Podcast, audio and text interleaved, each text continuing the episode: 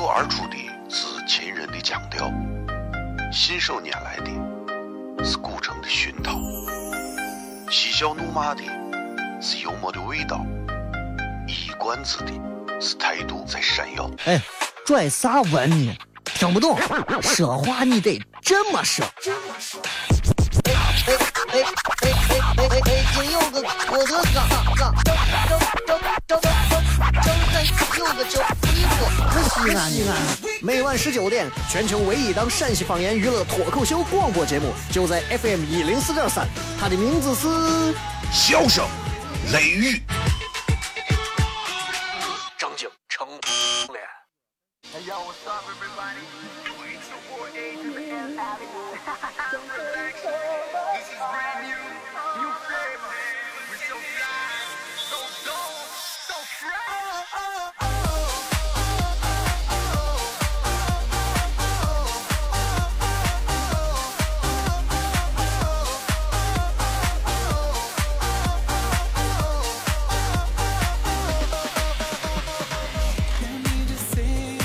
欢迎各位收听《笑声乐语》，各位好，我是小雷，这里是 FM 一零四点三西安交通旅游广播，在每个周一到每个周五的晚上的十九点到二十点，一个小时的节目《笑声雷雨》。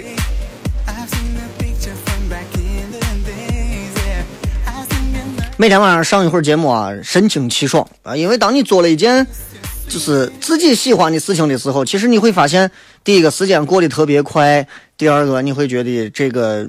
每分每秒都是一种享受。当你做了一件自己其实特别不喜欢的事情的时候，特别痛苦，啊，特别痛苦。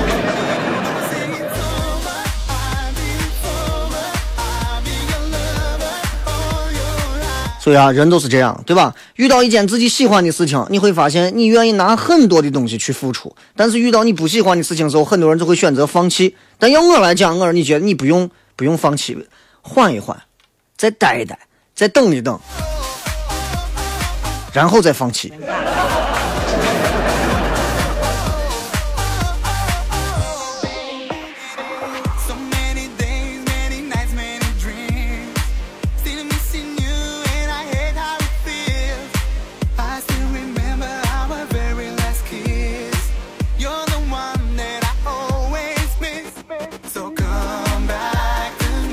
有些时候，生活当中总会遇到一些人问出一些问题，这些问题在别人眼里看来，人家问咱可能是一个出于别的理由好心或者咋，但是搁咱，咱总会觉得有些问题啊不好。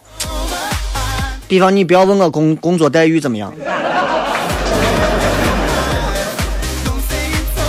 啊，很多人单身都哎，你有没有找女朋友啊？啥时候买房啊？你现在这人啊，真的是一言不合就刺痛人啊。所以在这我也可以教大家，就是如果有人，如果有人啊被问到这些问题，很简单。如果有人问你，你就这样回答他：哎，你现在工作待遇咋样？哎呀，待遇太低了，你发个红包把我安慰一下。你现在新女朋友了没有？我没有嘛，你发个红包把我赞助一下，我去追嘛。哎，你还没买房？啥时候买房？买不起嘛，发个红包我凑钱买嘛。把他家有本事接着问，问。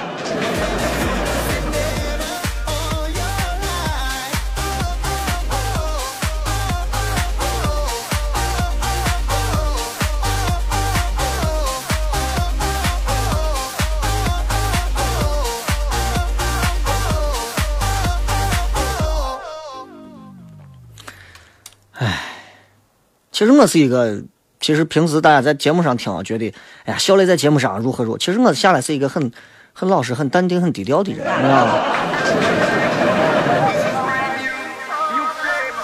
我大多数情况下，我是不太愿意去谈及一些，嗯，过于敏感的话题。你虽然有时候在节目上会吐槽，那是节目效果啊。其实私下里来讲的话，我这个人与世无争，我连足球都不看。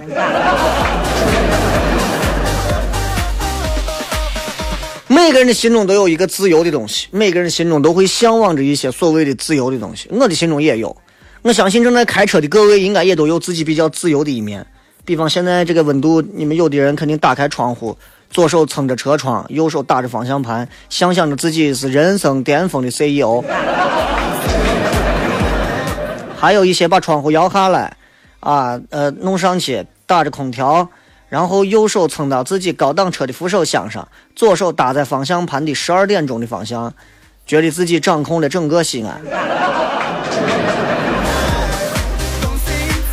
啊，还有一些人双手紧紧地抓住方向盘的十点钟和二十分的方向，然后谨慎无比的在开车。他认为这一刻车辆就是他的全部。不管你们怎么想，我都想送你们两个字，这两个字就是我们西安最好吃的一道调味品——辣子。你没有发现西安话里头“辣子”这个词是可以用来是可以用来回答问题的？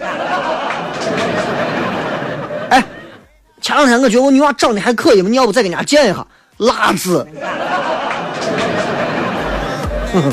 微信、微博，各位可以搜索“小雷”，休息一下，回来开片。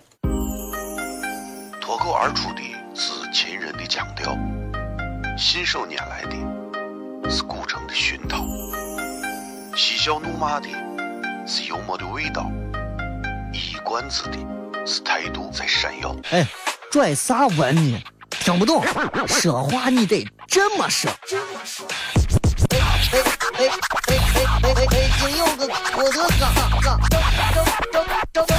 张张有个叫李波。西安，西安，每晚十九点，全球唯一档陕西方言娱乐脱口秀广播节目，就在 FM 一零四点三，它的名字是《笑声雷雨》。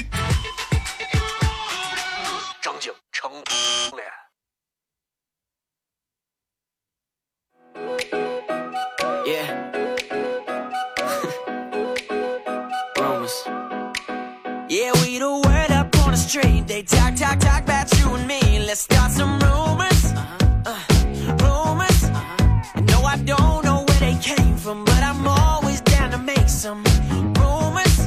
Uh, rumors. Yeah, they saw me sneaking out your crib last night. 3 a.m. to catch a flight. Caught me driving through your hood. Paparazzi got me good. We like stars, yeah, baby, they're astronomers. Look at 欢迎各位继续回来，笑声雷雨，各位好，我是小雷。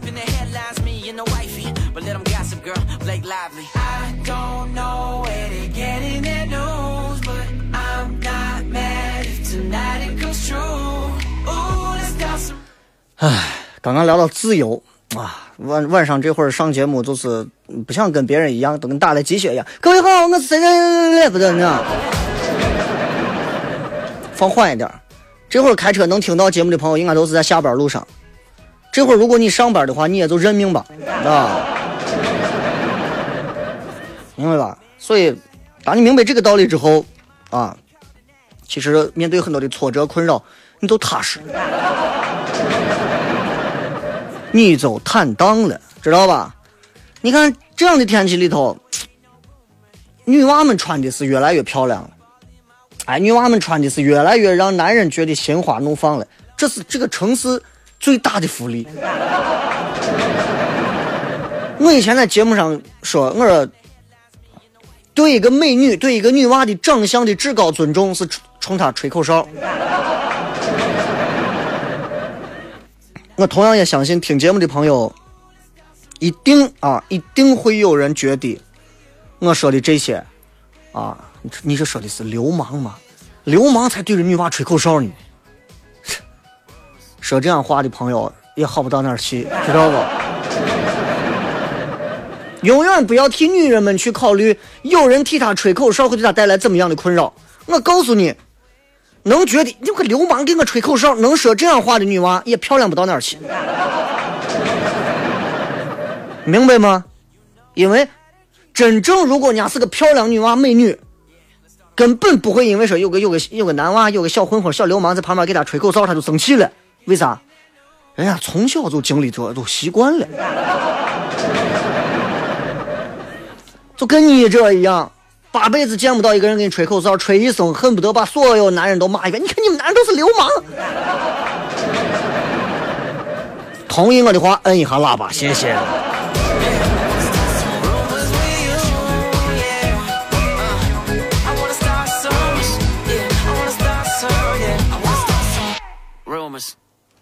所以当你明白我说的这个话的意思之后啊，你重新去衡量，对吧？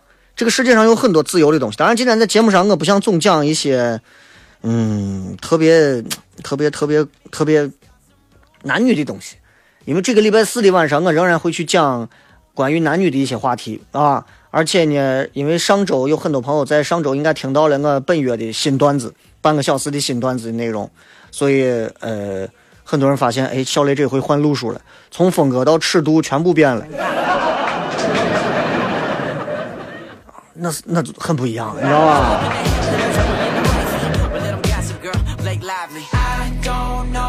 今天我想讲的还是回到自由。我觉得每个人都希望自己能够自由，啊，每个人都能自由。唉，河南有个女教师，啊，世界那么大。我想去看看，是吧？后来听说人家自己真的辞职出去看了看，而且最近最近怀孕了，这还好，也不用出去看了。所以就变成了世界那么大，有娃哪儿也去不成。现在还流流行说走就走，说走就走，这种不负责任的话，居然在年轻人当中特别的流行。我现在你说我，比如说我现在开个公司，我想招一帮年轻人。如果年轻人都是说走就走，那谁给我负责任呀？对不对？当然，今天我们要聊的还是要自由。自由有一个表现，就是表现在你的经济独立、财政独立，还有你的这个行为独立啊，各种独立上。呃，我们聊一聊辞职，好吧？今天礼拜二嘛，每个礼拜二我都愿意聊一些跟跟过去有关的事儿。说到辞职，我很少做过专门辞职的事情。我以前工作过不同的很多个单位，也是也是有过辞职。干的最长的一份工作就是做陕西本地的媒体，陕西的广播、陕西的电视、西安的广播、西安的电视，反正我都做。然后。我每天都带着辞职的心，在认真的上好每天当他的最后一档的节目这样的上。啊，如果有人说，那你既然这么想辞职，你就辞了嘛？你错了。我这么想，主要是为了让我自己每天可以把这一天的事情都当成最重要的一天来做，否则我就会混日子。你明白吧？辞职不丢人，辞职也不害怕。辞职并不是一个证明你就一定如何了，也不是说辞了职你就一定就有多厉害、多大的本事了。呃，古代人辞职跟现代人相比其实差不多。现代人辞职写一个辞职信、辞职报告一交，上面一批可以辞职辞了那就行了，对吧？做一些交接手续。历史上其实有很多这种所谓的呃辞职信，就像世界那么大，我想去看看这种比较有情怀的这种辞职信很多很多。你比方说，啊，古代人，古代人其实比现代人，我觉得更有性格。很多人说现代人才有个性，你错了，古人更有个性。你想，古代人撂挑子，一旦撂起挑子，是又潇洒又任性的撂。反而是咱现在都市人，反而把很多事情啊，就想的过于严肃，过于就是。考虑太多，哪有那么多必要嘛？谁在乎你嘛？对不对？你想那么多。古人辞职，有很多一些辞职界的大腕们，啊，经常辞职。比方说谁呢？采菊东篱下，悠然见南山。谁呀？陶渊明。陶渊明在晋朝，对吧？陶渊明，这个陶渊明。这个，我觉得确实是牛。为啥？辞职专业户。这个辞职跟正常人辞不一样。这个人家对他的简介就是：陶渊明生前一生多次辞职，是吧？你你想，没有别的优点。别人说你有啥优点？我老辞职，这这啥优点了？啊啊！顺便插一下咱的这个。微信平台还要跟各位来聊一下啊！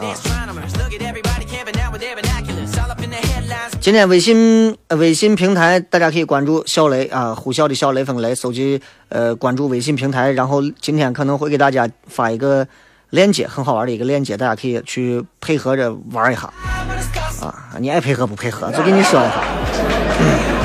啊，主要是说今天微博的互动话题，两个字形容一下你的梦中情人必备的特质，注意是必备。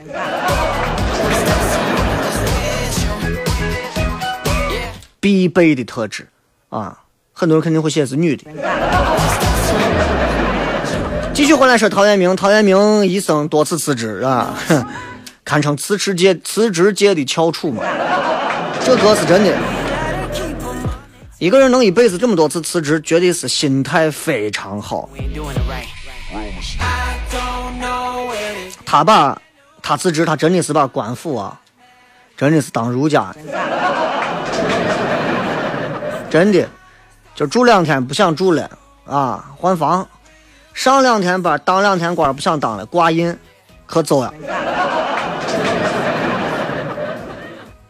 你想，你遇到这样的，其实也挺崩溃的。但是陶渊明确实是一个这样的人。当然，今天我们想聊的还不是陶渊明，我觉得是比他更厉害的，还是我最喜欢的那个朝代——唐朝。唐朝有这么两个人，这两个人也是辞职界的代表。一个人叫呃刘知几，一个人叫吴京。这个“金”是兢兢业业的“兢”。这两个人啊，你看陶渊明辞职可能是为了追求田园生活呀，远离世俗啊。那这两个人辞职，我觉得情怀更高。为啥？这两个人啊，他是他他是为了能够在政坛之下，他们能够完成自己的那种理想啊。因为因为政治太黑暗了。阻碍了他们的抱负的施展，所以他们决定离开。你们讲这两个人是干啥的？啊，刘知几跟吴京这两个人，唐代官方修史馆当中的公务员公务员也就是在唐朝专门给政府用来编纂史书的这样的一个部门，专门里面是这样的人。说白了，两个死官。这两个人一块编纂了好几个，真的是很有意思的东西，确实是很厉害。你看，唐呃睿宗的、唐中宗的、武则天这三个朝的历史，他们两个人合作修撰出来的，这很厉害啊！三朝皇帝啊，这两个人是同事，这两个人也是好朋友。首先说刘知几，刘知几是一个很有意思的人。刘知几呢，他从小他的他家是书香门第，宦官官宦之家，官宦世家啊。所以这娃呀，从小咱们通过听这段，你能感受到就是对娃的教育。就刘知几很小的时候啊，他就表现出他对历史很浓厚的兴趣。他爸给他讲那些古文尚书里的东西，他就对里面的那些治国之道啊。很不耐烦，听不下去。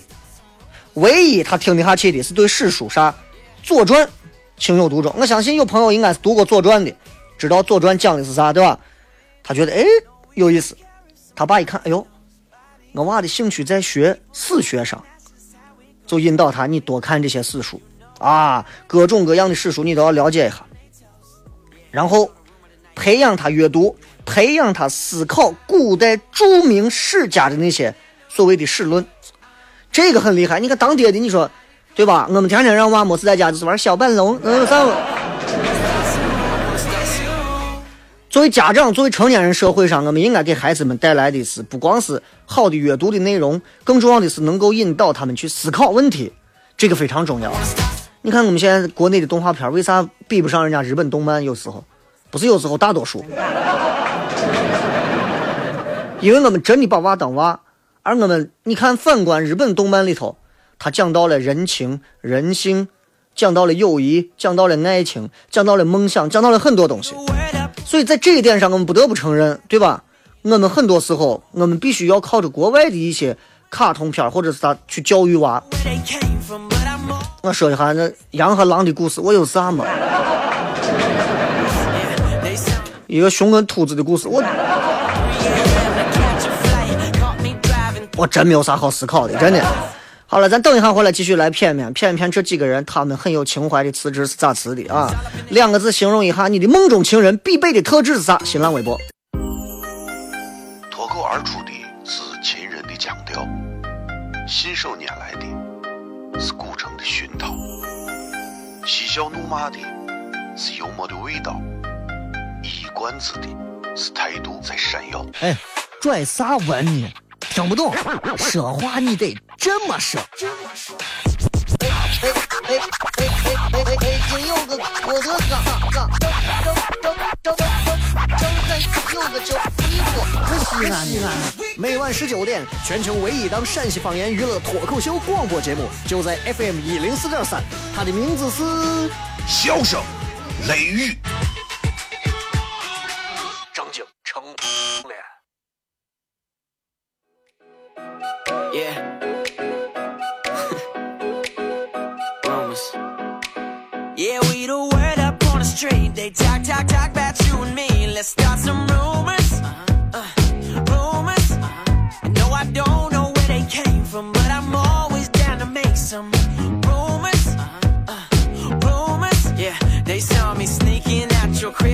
欢迎各位继续回来，这里是笑声雷雨，各位好，我是小雷。今天要跟大家聊一点这个显得这个节目很有文化气息的一点内容啊。因为我知道你们现在很多人啊，现在其实骨子里还是很虚荣的。听一档节目干啥的？他要他要觉得自己有面子，他必须得要拿一些东西能说服别人。否则现在很多年轻娃一说，咦，你多大年龄了，你还听广播？你要告诉他，哎，这个广播里头讲了很多很有历史文化内涵的东西，你在别处听不到。哎，这帮碎年轻娃们就哎。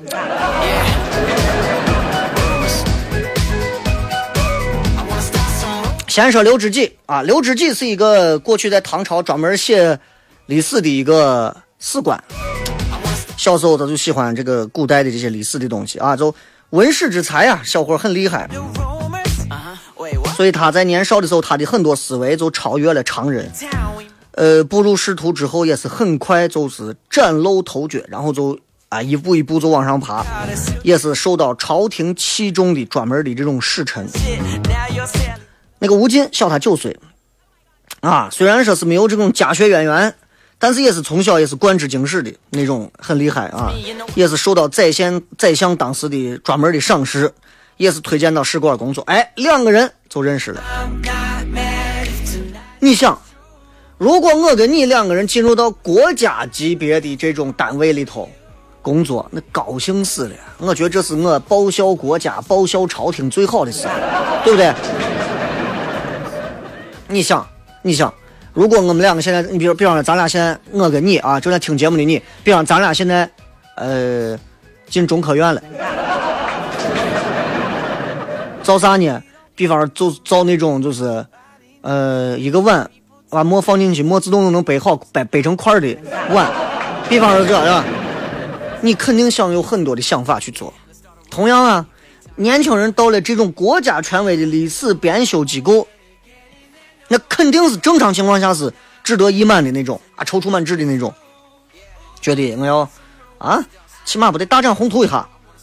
结果呢，他们当时去的这个使馆啊，历史的史啊，这个使馆啊，现在已经不干净了，就跟其实现在很像，就很多的现在学术机构啊，现在很多的学术机构已经不专门用来探探讨学术了，你发现了没有？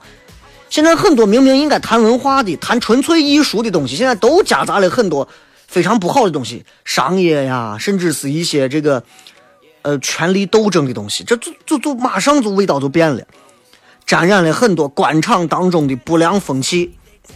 你想，他们的主管、监修主管对这些史官的工作也是指指点点的，你不能这样啊，你要那样啊，你要这样，你要那样啊，而且对他们是有要求的。现在我们的皇帝是谁啊？你们就要告诉，不要写皇帝今天又出去睡妹子了。你们要写皇帝今天出去啊，又给老百姓送了多少担粮食，明白吧？就是这些监监修这种主管就是干这种事情的，给史官啊，给当权者引恶扬善，歌功颂德。这历朝历代都一个样子，你知道不？都一个样子，都是这个样子。所以，但你知道，就是有很多人愿意去，愿意去迎合当权者，去拍当权者的马屁。这从古至今都是这样的，对不对？对不对？我以前工作门口一个看门的分三拨人，那三拨人还有人专门溜领导的马屁。你说你一个看大门的，你跟你好好的看大门，你也不好好看，你天天想着去巴结领导，我都觉得人啊，就不能那么就不能纯粹一点吗？对不对？你看，你问我现在说你们台有几个领导，我说我不知道。当然这样也不好啊，该认的要认的，不然你见了之后，对不对？领导本来哎你好啊你，我你哪个人啊老汉，谁认得你？也不好。所以，所以年轻人就是首先要学会做自己的事情，不要一味的去迎合权贵啊。当然，现在这个社会上有一些其实不良的风气，包括父母会告诉你，见领导要巴结领导啊，给领导要送礼呀，啊要这样要那样啊。对吧？你们自己心里有数，我不说那么透了，你们自己清楚。反正我觉得，任何时候能力很重要，但是同样，这个社会上流传一些话，就是能力很重要，能怎么样？啊，有什么用？啊，领导看不见有什么用？对吧？所以，你像这种很纯洁的一个专门用来编纂历史的一个场所，国家级的场所，现在为了当权者的一些。东西就要就要改变历史的一些编纂的东西，这就这就这俩人都受不了，这俩人都觉得我们骨子里头是，我们是很正直的。啊，我们的心灵底线，我们的注视的原则不能变，我们感觉被违背了，再加上高层之间有很多的大家都懂那种政治斗争。啊，也本来很清静的一个写书的东地方，就唉，也都变味了，一变味儿。大家就就你知道，就是同僚之间那种尔虞我诈呀，啊，然后就就让人觉得哎，挺累的，对吧？包括还有一些，其实你看我说的这些东西，其实现在身边都有，你单位我单位其实都有这种啊，同僚之间尔虞我诈，对不对？包括一些庸士之才，就是一些笨蛋没啥本事的人。自己的本职荒废本职了，不要了，专门专营升官为务，啥意思？没啥本事啊，他的业务能力又不强，他也不管自己做那摊子事情了，就想着天天怎么往上爬。这样的人，你我身边的单位里头都有，啊，都见到过，对吧？我也就是因为老受不了这样的，我就我能避就避了。乌烟瘴气，真的乌烟瘴气啊！所以我有时候觉得我在。我在陕西这个地方做节目，我一直认为就是整体的环境、娱乐环境、舆论环境，其实总体还是很好的。为啥？因为我们还是相对外头闭塞一些嘛，还是挺好的。但是这两年已经明显感觉到，有人为了挣钱，已经开始要又要去把明明是该做内容的东西，又要去又要因为钱上的东西去改变，其实不太好。所以各各个朝代历朝历代都有这样的人。啊，你你违背了年轻人的追求梦想啊，追求这个底线呀，包括每一个年轻人做事的原则之后，我都不干了，那还干啥呀？对不对？这俩人就觉得，那刘知几就跟这个吴京都觉得不适应，那干着弄啥嘛？我怀的志士理想在这个地方被压抑、被埋没啊！我本来应该是持着公正之心，拿着修史之笔，然后在这种地方写下名垂青史、客观公正的历史。让后人知道，那我不得不服从于统治者的意志，流淌出很多那种隐晦不实的文字，就是这样啊，就是这样啊。那那 so what，对吧？所以两个年轻人就很绝望，很绝望。回顾自己啊，在这个仕途当中的生涯，发现。哎呀，干了这么多年，当了这么多年官公务员，居然没有一点可圈可点的作品。两个人觉得简直，我就觉得咱俩是修仙儿的，真的。说那是这吧，写辞职信。俩人都在辞职信里头就表达，说我啊写这个历史啊一年多一无所成，我感到很无奈啊，我我请求辞职。但两个人都很有能力啊，朝廷没批准，没批准。哎，因为这个刘知几呢，在辞职信里头写了很多，现在就是很比较直性子的人，就写我觉得现在有啥问题啥问题，很多的弊病，所以就伤害了一些显贵之人的利益，他的日子就更不好过了。索性这个就隐退了，隐退之后，私下他就撰写了一本《史通》，大家可以到处看一下。详细就论述了史书的这个体例啊，包括它的内容啊，包括这些阐述自己对史学的见解。这是完成了咱国家第一部史学理论的巨著。然后他跟这个吴京两个人把唐睿宗、武则天、唐中宗的三朝实录七十多卷写完，这也是史通之后史学上的一个重大贡献。你看人家这个年轻人真的是有想法，他就说：“他说我觉得啊，一个人如果要是书写历史。”史学家必须兼具三点：第一个，才华的特长；第二个，学的特长；第三个，识的特长。才学识三长，尤其是史实。他他强调是啥？他说：“我觉得要执笔。啥叫执笔？直啊，正直的直。笔上写的东西要直。其实现在给所有全陕西、所有做杂志的、做媒体的啊、写报纸的这些朋友们，你们都应该，其实应该。”记下来这些东西，啊，不要说光让我不写假新闻就对了。执笔，正儿八经说一些正儿八经、直言不讳的话，我们需要，对吧？有时候两口子之间需要一些婉转的话，对不对？两口子之间，媳妇儿说：“老公觉得长得美吗？你丑成怂了，能这样吗？”但是报纸媒体有时候需要直言不讳的点出来，这是对这个社会是有帮助的，对吧？所以，执笔，不掩恶，不虚美。不去掩盖那些恶的东西，不去浮华、去虚荣的去去包装那些过于美的东西。所以他说：“爱而知其丑，憎而知其善。”这个人我觉得有点意思，对吧？很崇尚实用性，啊，不喜欢那种特别华丽的辞藻啊，或者是那种华而不实的辞赋啊。你啊，吾皇万岁，吾皇乃天之骄子，这是啥嘛？你说我？他就说你用当代语言。不要仿古语，不要形式上去模拟，所以他这些论点给后代后代的这些散文学家、史学家，真的有很多的启发，很多的影响。他可以说是中唐古文运动的先生，哎，这这这个人真的是做了很大的贡献，你知道吗？所以后来，呃，朝廷也是给他奖励他这个修史的功劳，封他为居朝县子，啊，很厉害，算是一个愿望了。吴京呢？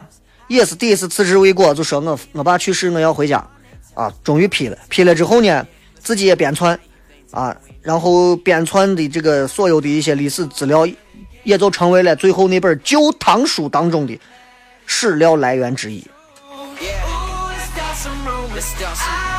当然，最后二人的下场啊，反正就是刘知几呢，也是因为他娃最后有啥问题，他去劝，最后被贬之后郁郁而终啊。另外一个也还好，活到八十多，就这样了。咱去找广告，回来互动。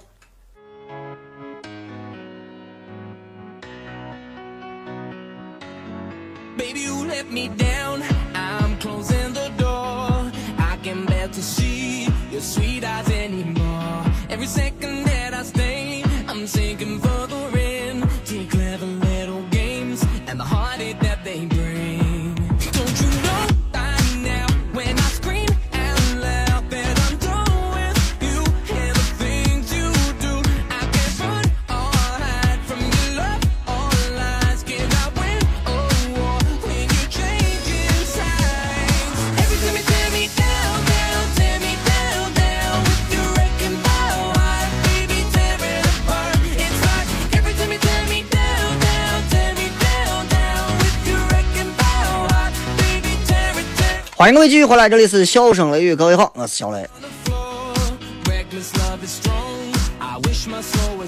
最后时间，我们来看一看各位发来的各条好玩留言。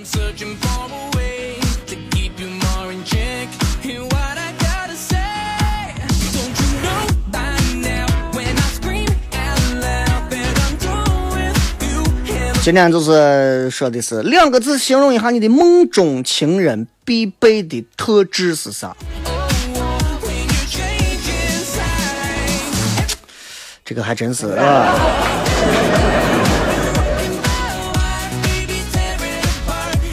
来看一看各位发来的一些乏味无聊的内容。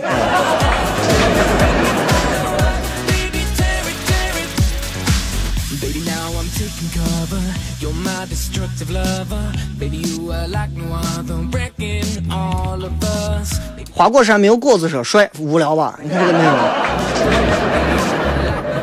这个 T V X 说有钱，还不如上一个。萌豆豆说：“有脸有手，就像凯凯王那样。”你听不懂要两个字吗？哎，你们这参与话题的，咱们咱们稍微符合一下规矩，行不行？别人告诉你这边是男厕所，你哎无所谓，反正都有坑。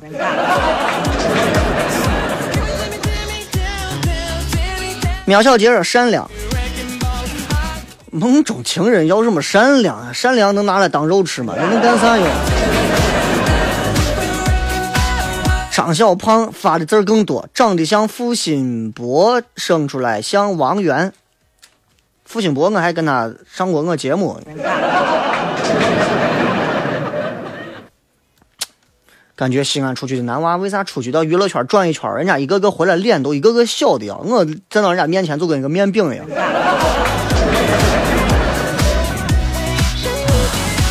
不要逼我，逼我改天我也去打针。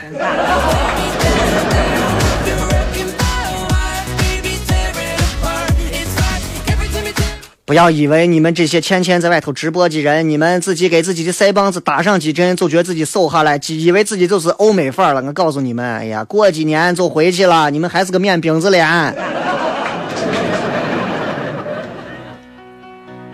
榴莲说暖男啊，确实啊，这这些话要我来听啊，真的还挺无聊的。暖男，你爱一个人，那个人就能带给你温暖啊，对不对？这这这个这个错，来，我们挑几个有意思的。你看这个就写的很实诚。漂泊说胸大，说这个话你记住，绝对是不对的。你说，哎，这个因为女娃啊，女娃的身材其实也是男娃们会选择自己另一半的一个考核标准，这没有啥可羞耻的。这这社会开放到这说啥很正常。对不？但是你说“胸大”这个词，我个人认为多多少少有一点显出你这个男娃的肤浅。为啥？你应该转过来说“大胸”。为啥？因为你说你把主语放到前头，对吧？就会彰显出来你掌控欲和你那个、那个、那个私心太重。换过来就更客观了。你看，真的，你仔细琢磨，哎，你喜欢你喜欢个个子高低的，我喜欢个子高的，和我喜欢一个高个子的不一样，真的。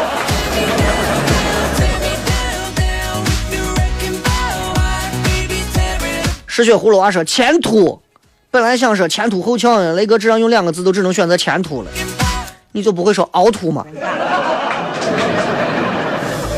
就是你喜欢梦，男人对于女人的理解都是那种。外在的弧度啊、曲线啊、柔美啊、温柔啊、味道啊，是这种。所以我一直说男人是狗嘛，鼻子都好的。绵羊熊说一定要对我好，体贴温柔漂亮，当然我就是说说而已。你这种啊，连数字都搞不定的人啊，你你不可能有梦中情人了。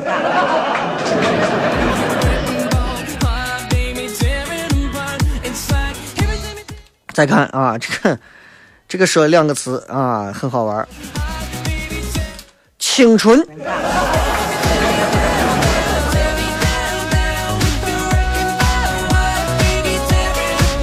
呃，我能理解，就是青春应该是指的是说的男娃说女娃，不会是女娃说是男娃青春，对吧？青春的概念是啥？啊？啥叫青春？呀，我形容这个女娃很清纯。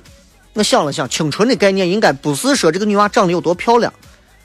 大多数男娃，包括我，我如果形容一个女娃清纯，应该是说她不化妆也好看。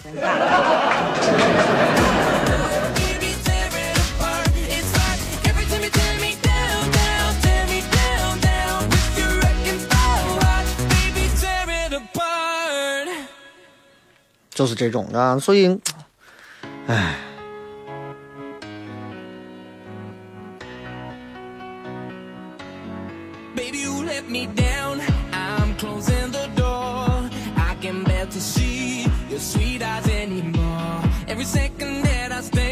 i'm sinking further in clear gates and the heart 但是回到刚那个话题，我突然多说一句，就是我不认为这个世界上有纯粹绝对清纯的女人。你觉得她很清纯，可能因为你没有见过她秒懂一些无段子之后的那种哈哈哈猥琐的笑。见到自己喜欢的男神就流口水，你没有见过，我告诉你。吃老孙一棒说聊骚，你想太多了。加糖的柠檬冰是台湾腔，就像那些年我们一起追的女娃里边的女生一样，说到底还是台湾腔？怎么会有喜欢台湾腔的女娃？台湾腔的女娃就。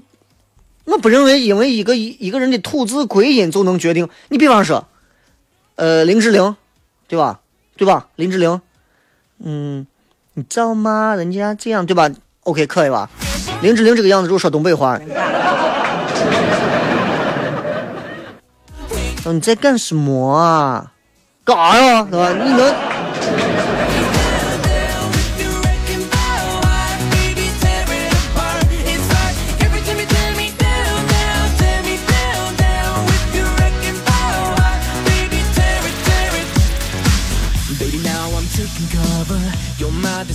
再看再看这个啊，给李飘中说懂事儿，梦中情人，你指望梦中情人懂事儿？我都已经给你们规规定了，梦中情人，梦中情人就是在你脑海当中的，脑海当中的，他不是人间。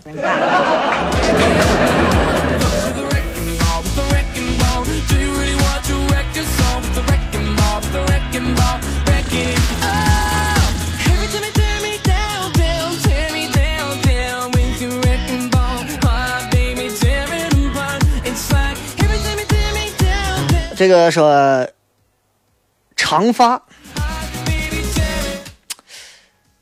坦白讲，你这个话还真没毛病。当然，短头发的女娃也很清纯，也很清秀，但是长发更给人一种青春的感觉。啊，主要还是看脸。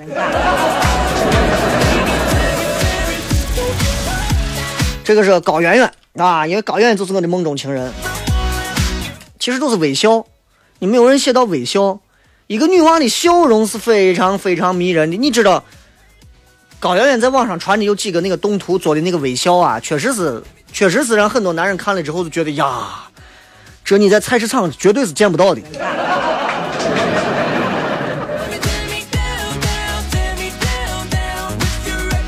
好吧，今天节目就到这儿，最后时间送各位一首好听的歌曲，结束今天节目。这里是笑声雷雨，我是小雷，拜拜。阿牛把这首歌给我唱，我都因为在。我们都市的进步当中，可能有啊，前面话太多了。每天踩着三轮轿车去买青菜，十几岁踩到现在，日子怎么不见苦尽甘来？啊，街上贴满英文字母的招牌，他怎么看也看不明白，就像年轻人难以理解的心态。这个社会怎么越来越奇怪？呀呀呀呀！周围的车子怎么越跑越快？周围的房子怎么也越起越快？童年的足迹都轻易被取代，他依然往前踩，他依然往前踩，他只能往前踩，他只能往前踩，往前踩。来来来，采呀采呀采呀采，谁要买我的青菜？来来来，采呀采呀采呀采，就这样只采掉了一个时代。采呀采呀采呀采，谁要买我的青菜？来来来，采呀采呀采呀采，采香不知。把你手给我，好不好？Ready？来边，来边。